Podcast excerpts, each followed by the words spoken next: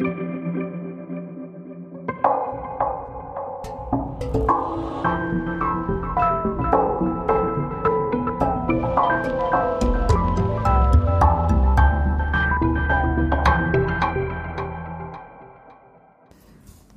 willkommen zu einer neuen Folge unserer Art Talks Podcasts.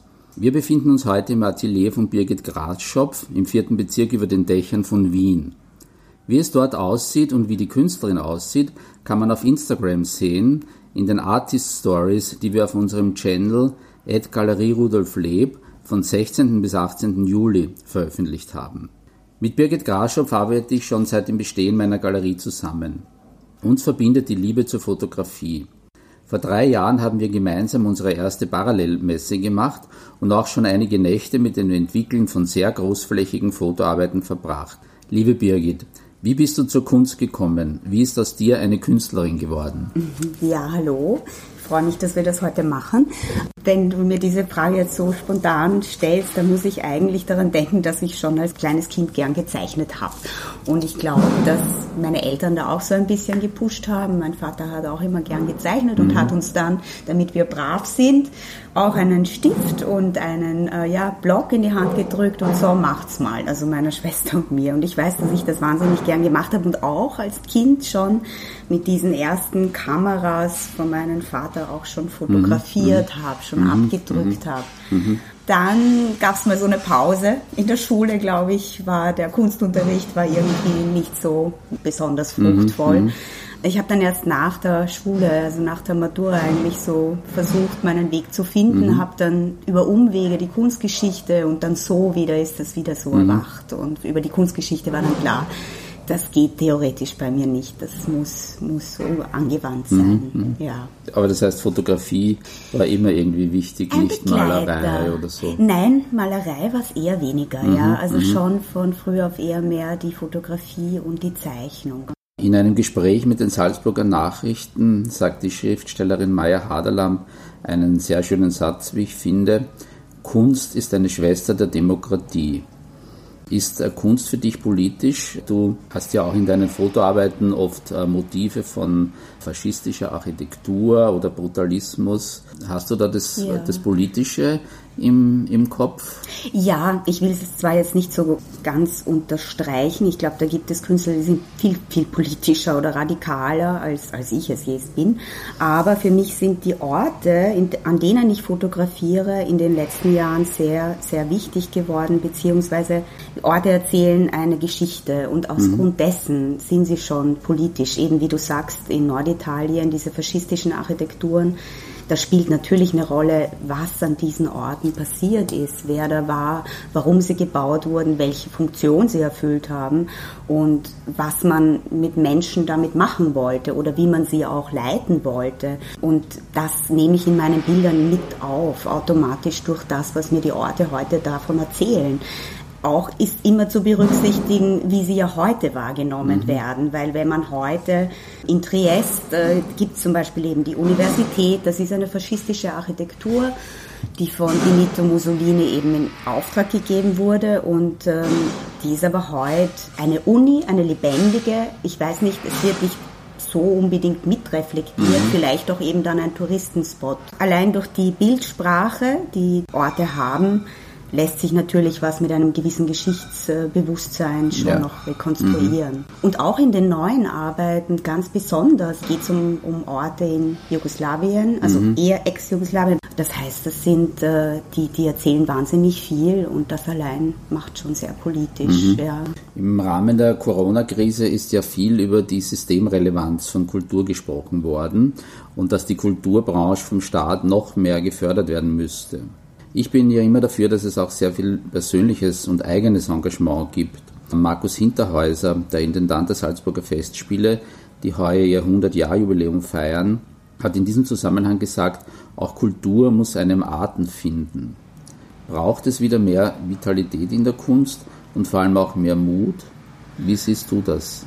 Diese Situation jetzt mit Corona hat ja viele eben in die Online-Medien gezwungen. Mhm, mhm.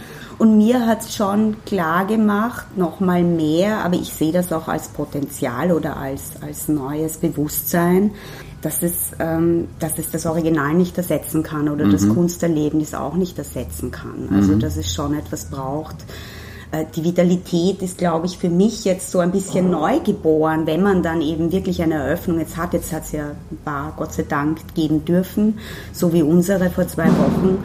Und man hat so ein kleines Aufatmen gespürt. Ich habe es schon vitaler empfunden oder etwas mehr besonders, als würde jetzt äh, Corona nicht passiert mhm. sein.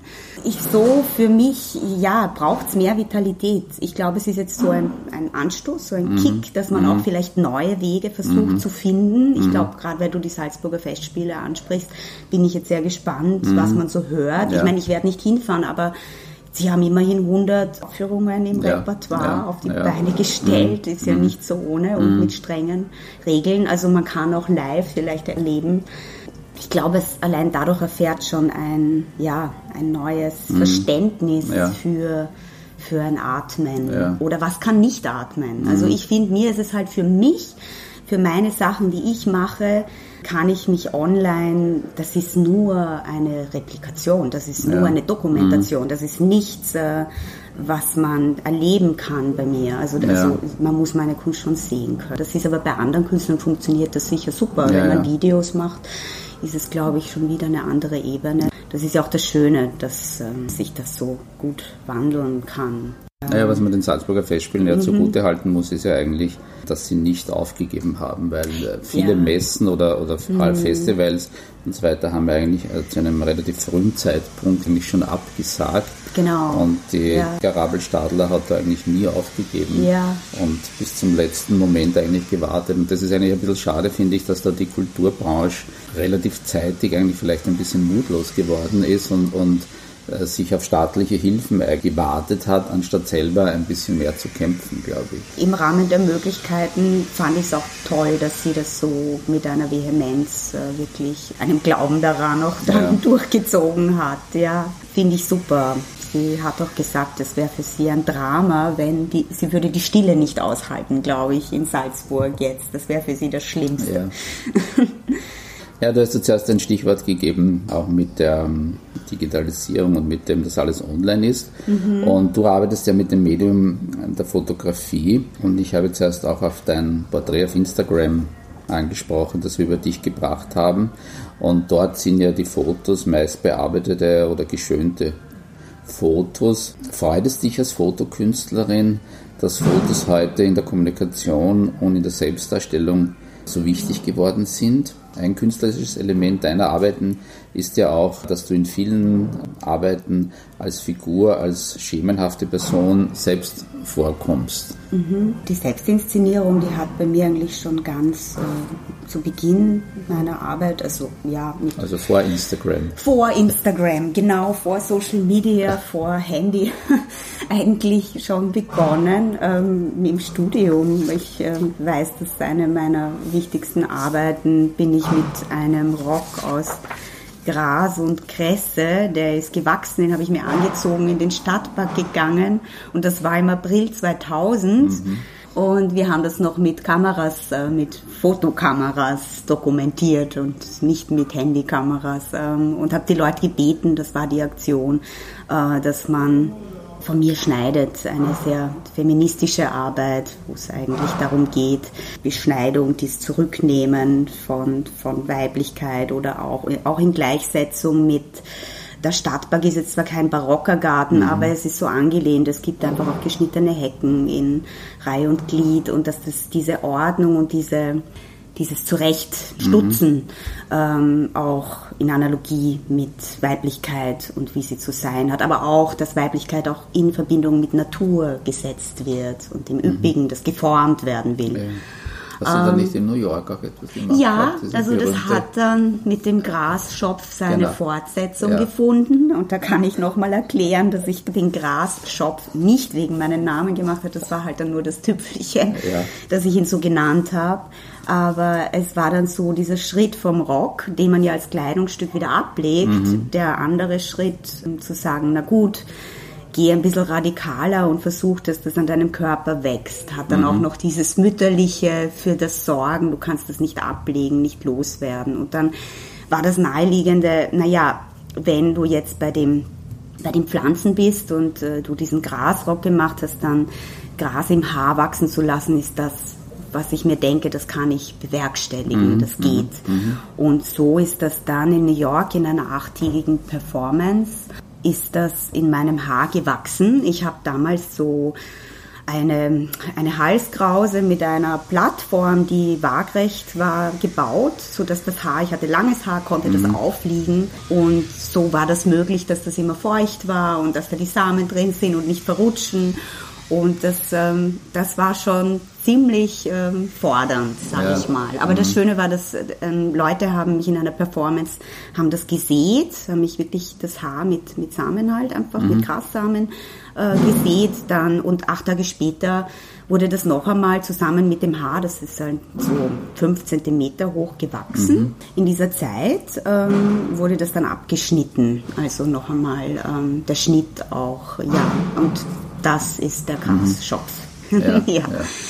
Aber genau. du bist bei, nicht bei den Performances geblieben. Nein, oder? nein, oder das Performative, sage ich, es sind zwei Ebenen passiert sind, auch ja. weil die Selbstinszenierung in den Fotografien, das mhm. ist halt jetzt so in den Hintergrund getreten für mich und das ist auch wichtig gewesen, weil weil ich mich als Person nicht mehr so inszenieren möchte vor mhm. Publikum. Das ist einfach auch eine eine Frage der Persönlichkeit, mhm. finde ich, wie mhm. man damit gut umgehen mag und will. Und man verändert sich halt auch und Kunst verändert sich.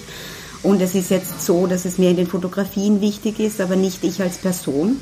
Es könnte auch jemand anderer sein, aber ja. ich halte es nach Francesca Woodman, die auch gesagt hat, ich bin mir das nächste Model. Also ich mhm. bin immer da und ich ja. kann mir alles zumuten. Mhm. mhm. Und, und so ist es auch. Ja. Mhm. Also ich habe die Kamera im Gepäck und einen Selbstauslöser und ich arbeite sehr gern für mich. Das, ähm, das hat eben nichts mit Einsamkeit, sondern mit Alleinsein zu tun, mhm. das auch mhm. sehr positiv, finde ich, erlebt werden kann, indem man sich konzentriert und auch die Dinge, also ich merke halt für mein persönliches Arbeiten ist es wichtig, dass ich auch für mich auch sein kann und Dinge in einer Fotosession auch ausprobiere mhm, mhm. und ich auch das Gefühl haben muss, dass, dass niemand auf mich wartet oder dass ja, mir ja. jemand auch zuschaut. Also ich mhm. muss da ein bisschen auch mit mir sein und mhm. dann kann was entstehen. Und da ist eben die Fotografie toll, weil man mhm. die ähm, mit Inszenierungen viel experimentieren kann. Und die zweite Ebene der Performance ist geblieben, dass ich auch bei meinen Wandbelichtungen, zu denen wir ja noch kommen, manchmal es vor Publikum auch ähm, gemacht habe, mhm. ähm, entwickelt habe, wo ich eigentlich nur ein ein Akteur bin. Ähm, also jetzt die Hauptrolle ist das Bild, aber es ist trotzdem dieser performative mhm. Gestus darin äh, enthalten. Das Publikum kann mitschauen, wie das Bild an der Wand sich entwickelt. Mhm. Mhm. Und das ist dann so ein Simsalabim-Effekt, ja, dass ja. auf weißer Wand da plötzlich ja. das Bild da ist, innerhalb von Sekunden. es wird, glaube ich, in, in abgewandelten Metamorphosen mhm. wird es bleiben. Ja, ja. Mhm. finde ich schon, die Performance. Meine Galerie zeigte sehr viel Fotografie und viele meiner Künstlerinnen sind Fotografinnen in allen möglichen Ausprägungen. Für mich ist Fotografie ein fixer und vor allem integrierter Bestandteil der Kunst. Trotzdem gibt es in Österreich bis heute kein Museum für Fotografie. Wie siehst du den Stellenwert der Fotografie in der Kunst?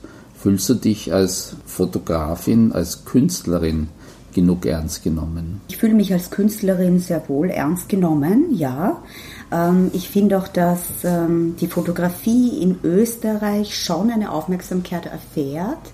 Ich muss aber schon dezidiert sagen, ich hatte international hatte ich selber persönlich die Erfahrung, dass es den Stellenwert nicht so genießt. Ich hatte mal eine Galerie in mhm. Dubai und in, in Dubai eine Ausstellung. Es ist einfach so, dass ich da schon, und man hat mir das damals auch so erklärt, dass mhm. die Malerei, und ich konnte es auch beobachten an den anderen Galeriekünstlern, die Malerei gemacht haben, dass es sowohl in der Preisklasse mhm. als auch in, in den Verkaufszahlen einfach mhm. lag ich darunter. Und, ähm, und die Erklärung war, dass schon die Wahrnehmung so war, dass die Fotografie einfach austauschbar ist, mhm. dass sie kein, dieses Unikat, selbst mhm. wenn man jetzt als Künstler mhm. deklariert, das gibt's nur einmal, ähm, das ist dann, ja, es ist trotzdem nur ein mhm. Label und nicht, nicht das Echte. Also es hat so diesen, es haftet dir halt so dieses dieser Stempel. Aber glaubst du, dass zum Beispiel in, in, im Westeuropa mhm. ähm, die Fotografie vielleicht einen höheren Stellenwert hat? Ich habe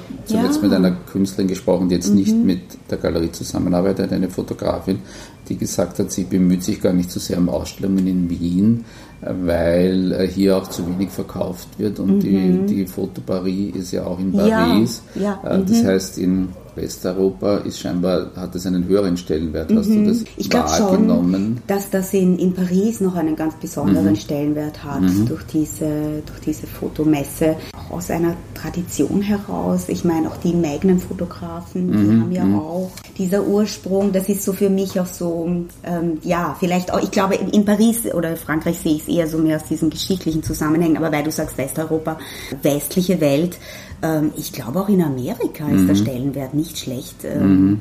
Es gibt namhafte, Candida Höfer oder den Gurski, also mhm. die, es gibt ja. schon riesig, den Jeff Wall, der ja auch mhm. Amerikaner ist, äh, es gibt den La Chapelle, also wenn man jetzt, es gibt schon diese Star-Fotografen, mhm. die ja mhm. doch dezidiert nicht die Modefotografie ja. abdecken. Das ist ja. wieder ein eigenes Spektrum, mhm. das natürlich auch Kunst ist, aber trotzdem wieder mal was anderes, sondern die eigentlich eine Kunstfotografie machen. Mhm. Ähm, das darf man nicht außer Acht lassen. Ich möchte auch herausheben, als ich auf der Angewandten angefangen habe äh, zu studieren, gab es die Fotografieklasse noch nicht. Ja. Mhm. Also ich mhm. war am Anfang in einer anderen Klasse, bin dann gewechselt gewechselt, mhm. sobald die eingerichtet wurde. Mhm, mhm, ähm, und die, die Gabriele Rotemann, bei der ich studiert habe, das wurde 2001 gemacht, im mhm, Herbst ist die mhm. gekommen. Und das ist natürlich auch relativ spät. Oder ja, ja. manche haben auch gesagt, naja, was will man jetzt mit einer Fotografieklasse dort? Ja, mhm, hatte ja schon vorher ohne. Und das war nur eine Werkstatt. Das ist doch aufgewertet worden. Es gibt auch speziell ähm, vom BKA gibt es ja Sammlungen, vom mhm. Bund auch für die Fotografie. Ja. Es gibt äh, auch private Sammler. Es könnte wahrscheinlich besser sein. Also in, ich glaube, es hat noch immer nicht den Level ja. einer Malerei. ich finde es schade, dass es bisher nicht äh, gelungen ist, ein ja. Museum für Fotografie zu machen, ja. weil es immer diese Streitereien über den Standort gibt. Genau. Äh, mhm. Aber es wird wahrscheinlich den Stellenwert der Fotografie insgesamt heben, glaube ich, wenn es so mhm. ein mhm. Museum geben würde und eine konzentrierte Sammlung. Das stimmt, ja. Und dass man auch noch mehr Leute ins Boot holt, die Fotohistoriker sind mhm. und Fotospezialisten. Aber da gibt es auch, also die Monika Faber ist mhm. ja da auch in Wien ein wichtiger Ankerpunkt. In, in Salzburg auch haben sie ja auch eine eigene, die Christiane Kuhlmann ja. ähm, am Museum der Moderne es könnte, könnte vielleicht konzentrierter mhm. sein mhm. oder noch viel besser. Mhm. Es gibt so vereinzelt Spezialisten. Aber es wäre wichtig, dass das Wissen weitergeht. Kommen wir zu etwas, was meiner Meinung nach dich besonders auszeichnet und auch eine Art Alleinstellungsmerkmal ist. Es gibt drei Arbeiten von dir und der Albertina, Fotografien, die direkt auf die Wand entwickelt wurden, sogenannte Wandbelichtungen. Wie bist du zu dieser Technik gekommen und was ist die Botschaft, die du mit diesen Arbeiten Betrachter mitgeben willst? Die Wandbelichtungen mache ich schon wirklich lang. Ich habe das in der Uni entwickelt. Meine erste war 2003 im Keller von der Angewandten. Hm. Wie ich dazu gekommen bin, weiß ich noch, weil das war ganz genau über das Konzept dieser Arbeit. Ich habe damals in Gefängnissen fotografiert. Also meine Idee war, das war für eine Semesterarbeit, dass ich Gefängnisse in Österreich besuche. Mhm. Und es ging mir um die, auch um die Isolation, um das Darstellen der, der Gefängniszelle, auch Zelle als, als isolierter Raum, ja. Mhm. Und das habe ich machen dürfen. Also du bekommst eine Genehmigung und darfst dann verschiedene Gefängnisse besuchen. Habe das ohne Leute äh, dort fotografieren dürfen. Das war auch total in Ordnung und sehr, sehr spannend. Und der weitere Schritt war für mich aber die Umsetzung, dass ich das nicht nur dann in Fotos festhalte, sondern ich habe mir dann gedacht, naja, wenn in einer Zelle oder Zelle, das klingt heute, das ist ja wie, ist ja kein Verlies mehr, mhm, ein Gefängnisraum, ja. ja. Aber das, ähm, sind eigentlich kleine Einheiten ähm, mit dem Nötigsten. Aber trotzdem ist das ein sehr begrenzter Raum und du hast halt die Mauer vor dir die ganze mhm. Zeit. Ja. Also irgendwie war da die Mauer und die waren so präsent und mhm. diese, doch diese Enge und dieses sehr mhm. kontrollierte. Und da habe ich mir gedacht, na gut, dann versuch doch das auch mit reinzunehmen. Und da war irgendwie dieser Punkt, vielleicht geht das, dass man auch eine Fotografie direkt äh, mit dem Bildträgerwand nehmen kann. Mhm. Und habe das dann probiert, habe das dann im Zuge dessen eigentlich, das war so die Initialzündung, habe mhm. das dann weiterentwickelt, auch auf andere Konzepte, die dann einfach einen anderen Bezug hatten, weil diese Mauer oder die ist ja dann verhaftet mit dem Ort und das birgt mhm. ein Riesenpotenzial, weil eine Mauer ja dann immer mit äh, der Geschichte, wenn wir schon bei der Geschichte waren und der Politik, weil das immer dann noch mit hineinspielt. Und so habe ich das bei verschiedensten Sachen angewandt, dass das jetzt ähm, in der Albertina, weil du das angesprochen hast, war die Bedingung oder die, die Einladung von der Kuratorin Elsie Lana mit den Interventionen, dass ähm, die Künstler, die da mitgemacht haben, immer einen Bezug zur Albertina herstellen. Mhm, ja. Und in dem Fall war es halt auch der Bezug zur Sammlung, weil mhm. die Albertina hat sowohl eine grafische als auch eine fotografische Sammlung. Mhm und ähm, dass man das so ein bisschen auch sichtbar macht. Und ich habe da, ich kann mich nicht erinnern, wie viele tausende Bilder die haben. Mhm. Ich habe viele tausende gesichtet. Ich hab, bin dann gleich in eine Auswahl gekommen für mich, wo es dann doch das Menschen und dann von den Menschen schon zu, zur Frau, zur Weiblichkeit und die Darstellung von Frau in der Fotografie. Und man sieht da drei äh, Bilder, die sehr unterschiedlich äh, den Blick den fotografischen Blick auf die Frau eigentlich äh, haben. Also von einem emanzipierten, also da gibt es eben die, die tanzende Mary Wickman, das war eine Tänzerin, Choreografin, die war, glaube ich, schon zu Lebzeiten eine sehr starke, äh, mhm. emanzipierte Frau. Man sieht das in der Fotografie, auch mhm. wie äh, Hugo von Erfurt hat sie fotografiert. Das ist natürlich auch wichtig, dass der Fotograf das rüberbringen kann. Aber die tanzt so mit einem Schwung, äh, ist dieses Foto, eine Bewegungsstudie und sie ist im Treppenhaus lebensgroß belichtet und, ähm, und das Schöne ist, dass es mit dem Ort so eine Verbindung eingeht, weil es ist so, als würde sie die Treppen raufspringen. Da ist für mich, und das liebe ich an den Wandbelichtungen, und das ist für mich einfach dann so aufgegangen, dass man das so richtig anwenden kann und ja. Fotografie dadurch auch einen räumlichen Bezug erfährt, den es durch das Bild, das man wieder wegträgt, nie haben können. Ist eine super Sache jedes Mal neu. Du experimentierst ja viel mit verschiedenen Techniken. Letztes Jahr, glaube ich, ähm, hast du damit begonnen, Fotos auf selbstgegossenen Betonplatten äh, zu entwickeln, die ich persönlich sehr, sehr schön finde. Wie wichtig ist für dich die Materialität ähm, des Trägermediums deiner Fotoarbeiten? Du arbeitest ja auch äh, viel mit Schleifpapieren mhm. zum Beispiel. Ja, das ist eben auch so, dass es dann, ich suche nach Bezügen, mhm. also eben nach direkten Bezügen. Die Betonarbeiten, das sind eben die ersten, wie du weißt, letztes Jahr entstanden. Mhm. Und das haben wir vorhin angesprochen, in diesen faschistischen Architekturen fotografiert habe in Norditalien, beziehungsweise es waren noch andere Architekturen brutalistisch anmutende. Ähm, ich habe da eine Wohnanlage fotografiert, in Triest auch mhm. in dem Fall, ja. die in den 60ern oder 70ern gebaut wurde, die eigentlich furchtbar hässlich ist, muss ich sagen. Aber die ähm, da habe ich dann die, die Idee gehabt, ich glaube während des Fotografierens dann, dass ich jetzt äh, wieder ein neues Material erforschen will und dass äh, man mit Beton gut arbeiten mhm. kann. Mhm. Äh, ich, es gibt viele Künstler, die Beton auch als Skulptur, also als Bau, ja. als, als ja. Material verwenden mhm. für ihre, ihre Skulpturen oder auch Bilder. Und da habe ich mich dann mit dem vertraut gemacht, auch eben das Trägermaterial wirklich nochmal zu verdoppeln. Also das, mhm. was auch abgebildet ist als Bildinhalt, das noch einmal ja. auch als Bildträger herzunehmen in der Übersetzung. Das Schöne ist, wenn man selber gießt, ähm, entstehen schon alleine dadurch Unikate, weil jede Betonplatte ist anders. Das Material hat dann doch etwas sehr Organisches, will ich fast sagen. Ja ich habe auch mit Leuten gesprochen, die das industriell fertigen. Und die haben mir auch gesagt, und das finde ich ja ganz toll eigentlich, das Beton, auch wenn man sich dann genau an ein Rezept hält, mhm. ist eine Platte, kann, also diese Charge einfach anders sein als die davor, ja. mhm. weil, keine Ahnung, irgendwelche Parameter ganz minimal abweichen mhm. und das hat einen Aus, eine Auswirkung, einen ja. Effekt. Also ist das doch ein sehr sensibles Material. Ja. Es ist so, ja, ein bisschen wie Kuchen backen. Also mhm. man, man, rührt was an, eine ja. Masse. Äh, man hat mit großem Gewicht zu tun. Also so groß mache ich sie nicht. Ich mache die Platten eigentlich in einer Größe, so dass ich sie selber tragen kann. So ja, und die Farbe ist ja nicht betongrau, sondern die ist ja so schön wie soll man sagen, fast vanillefarbig. Ach so, ja. Ja, ja. ja. Und das, finde ich, machte eigentlich mhm. diesen Reiz aus der selbstgegossenen mhm. Betonplatten im Vergleich jetzt zu einer Standardplatte aus dem mhm. Baumarkt. Mhm. Die Standardplatten aus dem Baumarkt haben halt diesen Grauzement. Ja, genau. Und äh, ich kann, wenn man, wenn man das selber macht, kann man das Verhältnis selber wählen. Mhm. Und es mhm. gibt ja auch den Weißzement. Man kann ja. Beton auch einfärben. Das ist mhm. aber nicht in meinem Fall ja. so gemacht, sondern ich habe da doch mit Weißzement gearbeitet, weil es einfach zu den Motiven besser passt, mhm. wenn du einen, du verlierst dann Kontrast. Eben, das spielt man dann auch mit den Tonwerten. Es ist auch so, dass eben, wenn man dann die Emulsion, also es ist dann so zur kurzen Erklärung, man macht die Betonplatte und dann mache ich das so wie mit der Wand oder mit dem Schleifpapier, mit allen Trägermaterialien, die kein Fotopapier sind. Ich, ich beschichte das mit diesem lichtempfindlichen Material, dieser Emulsion.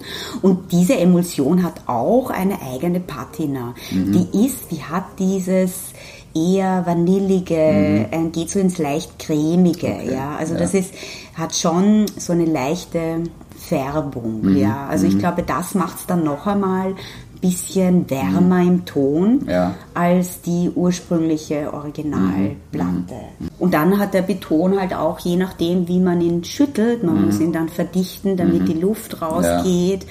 Und hat er manchmal mehr, manchmal weniger Blasen. Mhm.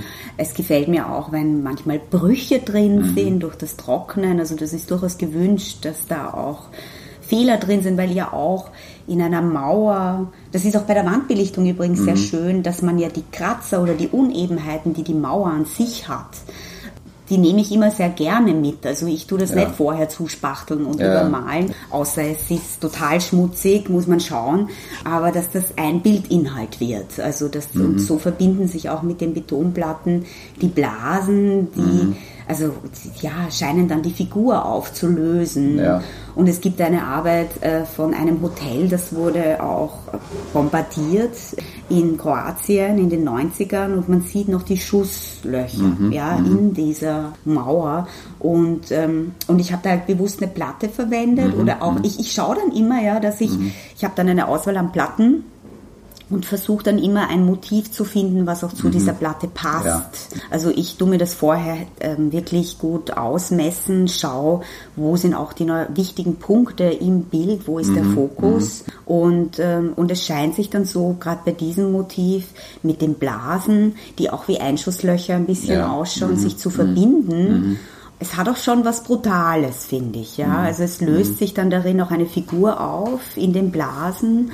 Es ist dann, die Figur scheint dann auch vielleicht ein bisschen unheimlich wie ein ja. Geist. Mhm. Ja, also da, da ist auch die Verbindung, so die Verquickung von Material und wie das Foto angelegt ist. Also ergibt sich erst eigentlich ja. aus diesem mhm. Endprodukt, mhm. ja, und nicht die Fotografie ähm, oder das, der Auslöser, das Arbeiten mit der Kamera ist für mich so ein, ein Teil ja, mhm. der ganzen ja. Geschichte, der ja. ganzen, ganzen Arbeit. Weil für mich ist das Arbeiten dann in der Dunkelkammer genauso wichtig. Also das Bild kann noch ganz anders dann mhm. ausschauen als ja. ein Negativ. Mhm. Ja. Aber da muss man ja eigentlich wahnsinnig genau arbeiten, weil wenn jetzt auf Fotopapier entwickelt wird und es wird nichts, schmeißt man das einfach weg. Mhm. Wenn, wenn dir aber hier eigentlich etwas passiert, dann ist die ganze Platte ja. quasi unbrauchbar. Ist das, macht das einen extra Stress irgendwie oder kannst du ja. das schon aus, ausbändeln? Ich kann es ausbändeln. doch, doch. Also es ist so. Ich habe inzwischen einfach gelernt, umzugehen, dass man die Dinge auch wegschmeißt. Also mhm. ich bin dann radikal, weil ich gemerkt habe, ich ärgere mich mehr, wenn ich eine Platte habe, die so halbert was worden ist. Ja und dann schaut man sie an und man denkt immer drüber nach, mhm. das mag ich nicht, da passt's mhm. nicht, aber na gut, äh, lassen wir es halt. Also dann denke ich mir, nein, kein Kompromiss mhm. und ich habe schon sehr viele, auch mit Zornestränen, aber es ist halt so, da muss man es halt machen, ähm, in den Müll. Ja, also das, ja. äh, das ist so. Und ich versuche es durch Proben, aber es geht halt nicht. Also die Platte wird dann schon, die Proben sind nur ein Anhaltspunkt. Mhm. Ähm, es, ähm, es wird dann oft ganz anders. Mhm. Ähm, ähm man muss ein bisschen vorsichtig sein, sehr konzentriert natürlich. Was dann rauskommt, kann man mhm. nicht ganz so stark steuern wie ein Fotopapier. Weil vielleicht auch chemische Prozesse stattfinden dann mit dem Beton, der ja doch auch porös ist. Ja, der ja. saugt ein bisschen. Mhm. mhm. Ich, ich tue den nicht, aber bewusst nicht äh, irgendwie vorher abstichten. Mhm äh, weil dann könnte man gleich Fotopapier verwenden. Ja, also das ja. würde man auch sehen. Mhm. Der nimmt das schon auf. Das bringt mich eigentlich eben zur nächsten Frage. Ein Foto ist ja im digitalen Zeitalter ein klassisches Medium der unendlichen Reproduzierbarkeit. Verwendest du eigentlich deine unterschiedlichsten Trägermedien auch, um aus jeder deiner Arbeit ein Unikat zu machen? Für mich sind die neuen Arbeiten sowieso Unikate. Das muss ich jetzt auch dazu sagen. Die gibt es mhm. einfach nur einmal. Ich habe aber die Schleifpapierarbeiten, ähm, dass ich dasselbe Motiv jetzt auch ähm, auf mehreren Schleifpapieren belichte.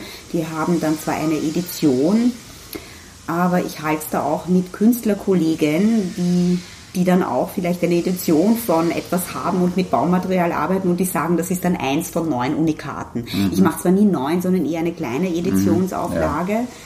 Aber man muss es, glaube ich, schon dazu sagen, damit ein Bewusstsein dafür ist, selbst wenn das Motiv auf ein, ein anderes, also auch noch einmal belichtet wurde, mhm. schaut es wieder anders aus. Also es ist dadurch, dass es das Fehler, Einschlüsse, mhm. der Auftrag, ist es einfach nicht dasselbe Bild.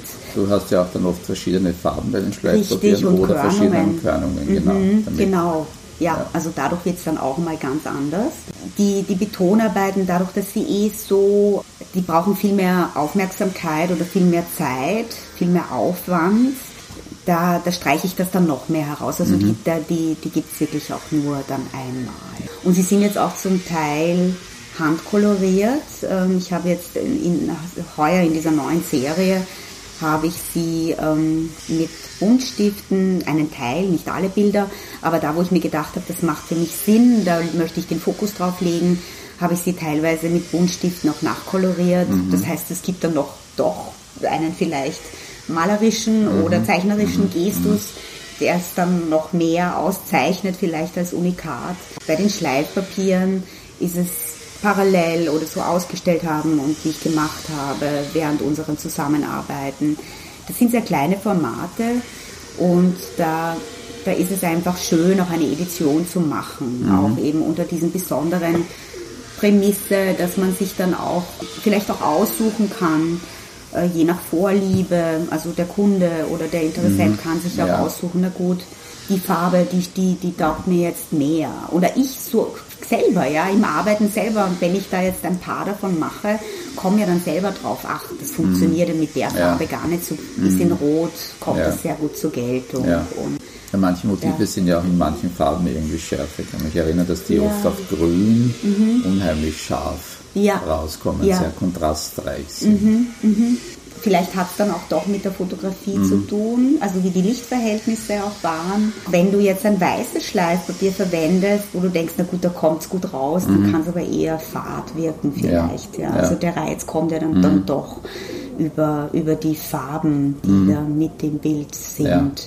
Also es ist auch so ein Austarieren. Du hast jetzt erst auch schon ähm, angesprochen, ähm, dass man als Fotografin auch ähm, viel alleine arbeiten muss. Man kann zwar die Fotos vielleicht auf gemeinsamen Touren schießen, aber in der Dunkelkammer oder im Studio muss man ja das eher alleine machen. Ähm, machst du das gerne oder belastet dich das? Oder hast du schon mal den Unterschied zwischen Alleinsein und Einsamkeit gespürt und hat das auch einen Einfluss auf deine Arbeit? Mhm. Ja, ich glaube schon, dass das einen Einfluss hat auf meine Arbeit. Ich bin schon das habe ich aber jetzt von vielen Künstlern auch in Interviews während der Corona-Zeit gehört, dass Isolation oder das Alleine-Sein mit sich arbeiten eher Normalzustand mhm, ist. Ja? Mhm, ja. Für mich ist es das, definitiv. Und in der Dunkelkammer, ich habe das Glück, dass ein lieber Freund von mir darf ich in dessen Dunkelkammer arbeiten und er benutzt sie nicht so oft. Ich bin da immer allein. Ich brauche das auch. Ich habe auch auf der Uni-Zeit da hatten wir tolle, tolle Dunkelkammersituationen, habe ich immer das Wochenende gesucht zum Arbeiten, mhm. weil da mhm. niemand da war oder die Nacht, weil es mich, weil es mich aus der Konzentration bringt. Mhm. Ich habe ja. immer gemerkt, wenn jemand da ist, dann mache ich Fehler. Mhm. Und das hat einfach genervt, ja, dass ich dann einfach nur zurückgefallen bin in meinem Tun. Ja. Und ähm, ich habe es sehr gern gehabt, mich auszutauschen, vorher oder nachher, mhm. währenddessen, aber ja. das Zurückziehen und selber tun, das findet alleine statt. Das muss sein. Aber man hat schon Dunkelkammer-Sessions, sage ich, wo man dann tagelang in der Dunkelkammer ist und vielleicht auch dann am Abend nichts mehr macht außer heim und, äh, und sich noch was kochen und ins ja. Bett fallen, weil mhm. man eh den ganzen Tag steht und auch nicht mehr viel machen will.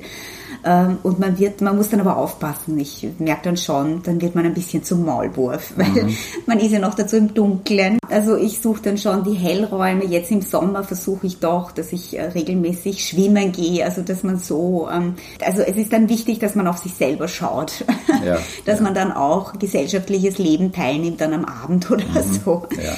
Aber es ist für mich auch wichtig, wenn ich an was arbeite, dass ich, äh, ich bin da ein bisschen zu, zu sensibel, das gebe ich auch gern zu. Ich kann dann nicht so switchen, dass ich dann weiß, oh hoppla, um sieben ist eine Eröffnung. Das geht dann nicht. Mhm. Also ja. wenn ich gerade an einem Zyklus bin, dann muss das ein Open End sein. Also mhm. dann kann ich mir sehr schwer was ausmachen, sondern mhm. da bin ich dann da und manchmal ja. brauche ich dann auch die Zeit noch einmal, auch danach, mhm. nicht sofort rauszugehen, sondern das noch für mich zu, zu verdauen. Und das ist eigentlich ein super schöner Prozess. Mhm. Also, da eigentlich runterkommen. richtig. Bisschen, oder? oder rauskommen. Ja. ja. Und in der Corona-Zeit habe ich auch vermieden, mit öffentlichen Verkehrsmitteln zu mhm. fahren. Ich habe mhm. einfach weitergearbeitet an meinem Zyklus. Es ist eine Ausstellung eben verschoben worden. Mhm. Und ich habe da gedacht, na gut, ich kann trotzdem in der Dunkelkammer arbeiten. Das mhm. ist ja der Vorteil, dass man dann doch nicht, ähm, dadurch, dass man alleine arbeitet, kann man das so weiterführen musste das nicht schließen, aber das ist in Otterkring, ich bin im vierten und ich bin dann zu Fuß gegangen und man mhm. geht eine Stunde. Mhm. Und ähm, eigentlich war das aber ein schöner Prozess. Mhm. Ich, erstens lernt man neue Gassen kennen, die mhm. man so nie ja äh, fährt. Ich, ich war einfach, ich gebe es zu, zu faul, da jetzt immer bergauf mit dem Fahrrad zu fahren, aber auch das nach Hause gehen mhm. und noch einmal nach der Arbeit eben runterzukommen, wie mhm. du sagst, mhm. das ist eigentlich über das Gehen äh, total wichtig. Ja. Mhm. Gehen heißt auch denken und nochmal mhm.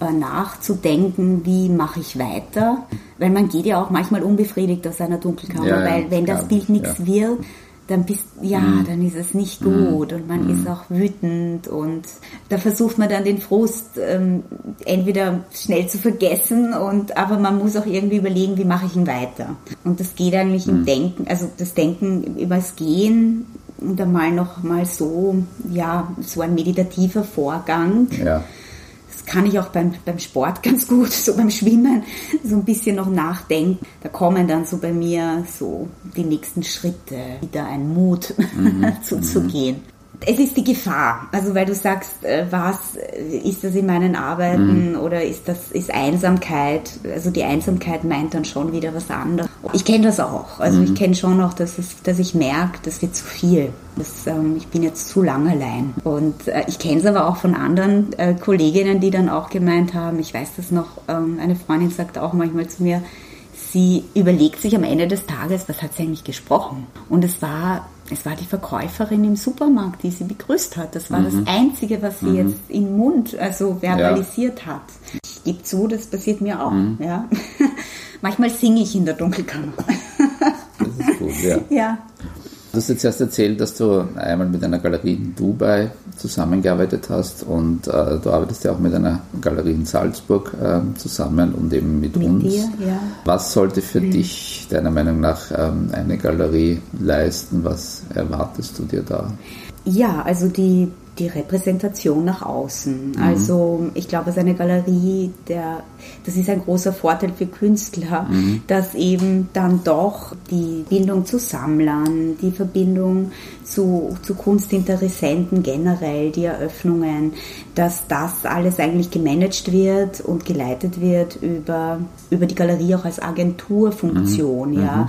die auch Leute ins, ins Atelier bringen und, ähm, und eine Verbindung herstellen, weil man muss sich schon auch, weil wir jetzt gerade von der Einsamkeit eben geredet haben, oft ist es dann hart zu switchen. Es, es mhm. ist auch ein Teil natürlich des Netzwerken und das ist auch total wichtig und macht mir auch Freude. Ähm, trotzdem sehe ich meine Haupt Hauptaufgabe nicht im Netzwerken, obwohl mhm. das heute schon ganz anders aufgefasst ja. wird und gemacht mhm. wird, weil Künstler ist mindestens 50 Prozent Manager, das stimmt auch. Mhm. Nur ich, ich merke halt, dass ich, ich brauche entweder das eine stark, muss mich auf das eine konzentrieren oder das andere. Ich kann eben, wie gesagt, am Abend jetzt nicht so schnell auf eine Eröffnung gehen ja. und sagen, zack, und jetzt bin ich, es geht manchmal, aber ich bin nicht so. Und ähm, das hängt von der eigenen Persönlichkeit ab. Aber ich finde, für mich ist eine Galerie ähm, doch ein sehr wichtiger ähm, Ankerpunkt, mhm. die, das, die das dann auch ein bisschen übernehmen. Ja. Und, ähm, und das ist ja auch die Leistung oder die Zusammenarbeit. Das ist ja auch der Sinn, dass, dass das dann sich ergibt. Und das auch ein bisschen raustragen über ihre Netzwerke, über die Social Media, über die Webseite, die ich ähm, in, dem, in dieser Weite, in diesem Spektrum auch nicht erfüllen kann. Mhm. Und das würde auch mhm. zu viel Zeit kosten. Und ich würde es selber auch gar nicht so gern sehen als potenzieller Käufer, jetzt so, jetzt mhm. nur von einer anderen Perspektive, ja. mhm. das sehe ich schon, der soll sich auf seine Arbeit konzentrieren und soll ja. das auch mhm. gut machen und nicht da herumfahren und managen und, und auf, auf Eröffnungen und mhm. Partys sein. Also das, mhm. das ist ein Teil, aber es geht ja dann doch um, um meine Arbeit. Und, ähm, und das erfordert einfach viel Zeit. Für meine letzten Projekte bin ich auch hingereist, also das erfordert Recherche und auch mhm. Zeit dann dort ja. zu sein. Da kann man dann nicht einfach sein Netzwerk bedienen, ja, das ja auch ja. Ein, eine Dauerarbeit ist. Ja, ja, sicher. Also das muss ja konstant sein. Wobei ich natürlich weiß, ähm, man muss ja auch mit den Galeristen und Leuten, die man so kennt, also Kuratoren, äh, Kunstgeschichtlern, mhm. äh, Art Consultants. Also natürlich, man muss sich schon informieren und am ja. Laufenden bleiben. Und das ist auch sehr wichtig, sich da auszutauschen und auch Kritik zu bekommen. Und für mich ist das eine ganz wichtige Plattform mhm. und äh, die mhm. Galerie als solches mhm. und auch in Messen und so weiter. Ja. Das, ja, ja. Ähm, ich meine, mhm. es gibt die parallel die Einzelkünstler als Einzelpositionen einlädt, aber, aber sonst, sonst im Internationalen sind das nur ähm, über die Galerien eigentlich, werden, die, werden Künstler gezeigt auf Messen. Abschließend ähm, noch eine Frage. Du lebst ja als freischaffende Künstlerin. Ist das heute schwieriger als noch vor ein paar Jahren oder wird es leichter, wenn man länger aktiv ist als Künstlerin? Uh, das ist eine gute Frage. Ich glaube, man kann das gar nicht so mit leichter oder schwerer mhm. beantworten. Es gibt gute Sachen, weil man wird ein bisschen gelassener, mhm. aber es, ich bin dankbar. Also ich finde, es, es immer war irgendwas. Also mhm. ich habe Gott sei Dank bin ich jetzt schon so mit einem gewissen ähm, Gelassenheit, mhm. aber ähm, nicht zulässig. Also das darf man darf sich nicht auf den eigenen Lorbeeren ausruhen. Ich bin einfach schon froh und dankbar auch, dass es nach der Uni so gut gegangen ist, mhm. dass man immer was, dass immer irgendwas war, das mich ja. nie dazu gezwungen hat, ähm, ich kann es jetzt nicht mehr machen, weil mhm. ich kein Geld mehr habe oder mhm. keine Zeit mehr, weil mir ein Job irgendwie die Zeit raubt. Das war mhm. nie der Fall. Und äh, dafür bin ich sehr froh, dass es immer irgendwas gab und dass man auch, ja, man muss schon haushalten oder ich für mich habe halt für mich jetzt ähm, ähm, herausgefunden, mhm. es gibt halt Zeiten, da verdienst du wirklich ein halbes, dreiviertel Jahr nichts, mhm. ja, oder halt ganz wenig. Und da muss ich meinen Sparpolster haben oder ich mhm. muss damit auskommen und das weiß ich auch, ja. Mhm. Und damit bin ich immer ganz gut gefahren. Und ich hoffe, es geht so, also ich hoffe, es geht immer was. Natürlich, aber was man sich wünscht, finde ich, nach so einer Zeit, in der man das jetzt schon macht, so wie ich, und jetzt einfach schon ein gewisses Werk hinter sich mhm, hat, mhm, was ja auch gut ist, weil auch für, für Sammler oder Galeristen ist das wichtig, auch zu sehen, aha, die hat sich ja, da schon durchsetzen können. Es gibt eine ja. Kontinuität, weil du weißt ja auch nicht nach der Uni, okay, da geht's einmal gut. Mhm. Es gibt leider viele, die da guten Erfolg hatten, aber von denen hört man dann nichts mehr oder die dann nicht mehr weitermachen aus anderen Umständen. Mhm. Und dass es da eigentlich es sieht sich halt so ein bisschen aus. Es gibt halt weniger, die das dann noch machen, aber das ist ja dann umso wichtiger zu sehen, aha, die macht das aber noch immer konsequent ohne Pause. Ja. Und das ist natürlich etwas, was mich auch ähm, zu, also ja, auch mit einer gewissen Selbstbewusstsein oder bewusster, als ich es vielleicht gleich nach dem Studium war, ja. wo man sich noch orientiert und so. Und man findet ja auch immer deutlicher zu sich oder das Arbeiten.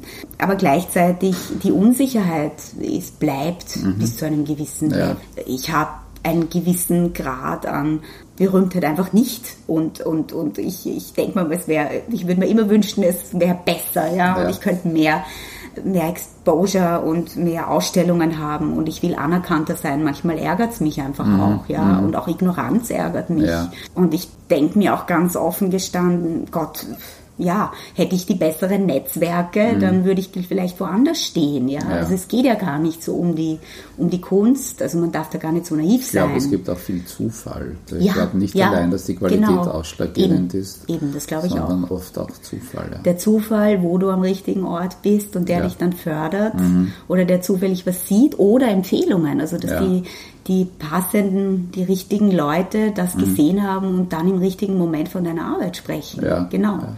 Also es spielen ganz viele Parameter mit rein. Mhm. Und ich glaube auch, dass die, die Qualität der Kunst, da dürfen wir uns nichts vormachen. Das hat, ist nur ein, ein Teil davon. Ja. Ein, ein ganz ein kleiner Teil. Mhm. Ja. Mhm. Vielen Dank, äh, liebe Birgit, dafür. Ich danke dir, Rudi. Neue Arbeiten von Birgit Grasschopf wird es im Herbst, Winter in Wien im Bildraum 01 in der Strauchgasse im ersten Bezirk zu sehen geben. Bis dann, wiederhören. Wiederhören.